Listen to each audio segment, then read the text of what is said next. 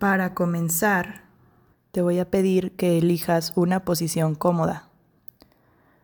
Una posición que permita que todo tu cuerpo se fije en el aquí y el ahora. Vas a poner atención a tu respiración, inhalar, exhalar. Y vas a permitir que todo eso que hay dentro de ti, que muchas veces no se escucha o no se puede ver, te hable a través de esta pausa.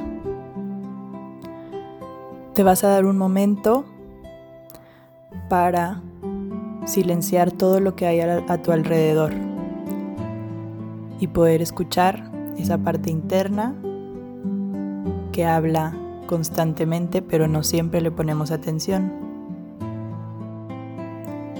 Ahora vas a enfocar tu mente en traer todos los recuerdos que puedas de tus últimos días. Todo lo bueno y todo lo que tal vez no parece tan bueno. Los momentos de felicidad y alegría y los momentos de desesperación y agobio. Las cosas que parecen importantes, pero también trae todos esos pequeños detalles de tu rutina que van formando parte de tu día. ¿Qué rostros encuentras en estos recuerdos? ¿Qué actitudes tuyas detectas en lo que has ido viviendo? ¿Qué experiencias han ido formando parte de tu vida en estos últimos días? Todas esas, tráelas contigo y dales vuelta por un momento en tu cabeza.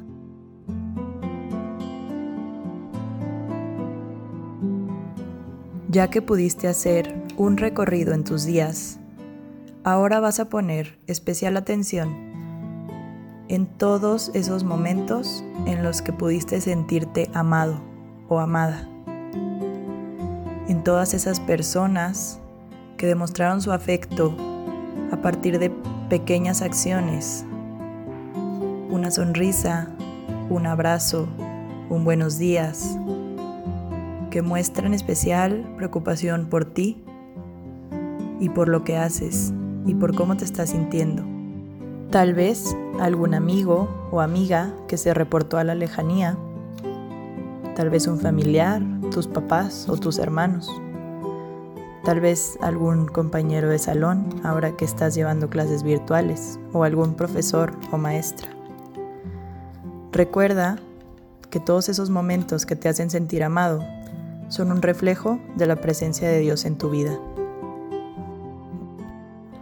Ahora, con toda la humildad y desde el corazón, vas a enfocarte en esos momentos en los que tal vez te alejaste un poco del amor, en los que no mostraste tu mejor actitud o pudiste haber herido a alguien o a ti mismo.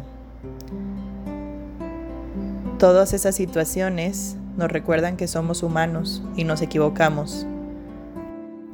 Pero el afrontarlas y aceptarlas también es muy humano.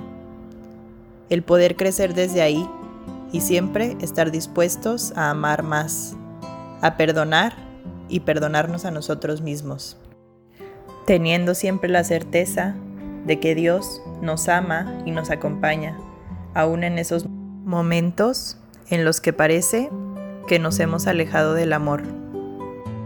Ahora lo que queda es hacer un compromiso. Aquí, frente a Dios, después de haber hecho conscientes esos fallos al amor, nuestro compromiso se debe ver reflejado a través de acciones. Acciones que estemos 100% seguros de que podemos cumplir. Pueden ser cosas pequeñas. Cualquier acción es buena, porque todo lo que se hace con amor nos acerca a Dios. Y por último, para cerrar el espacio, te pido que me acompañes con la oración de San Ignacio. Toma, Señor, y recibe toda mi libertad, mi memoria, mi entendimiento y toda mi voluntad, todo mi haber y mi poseer. Tú me lo diste, a ti, Señor, lo torno, todo es tuyo. Dispón de mí conforme a tu voluntad. Dame tu amor y tu gracia, que eso me basta.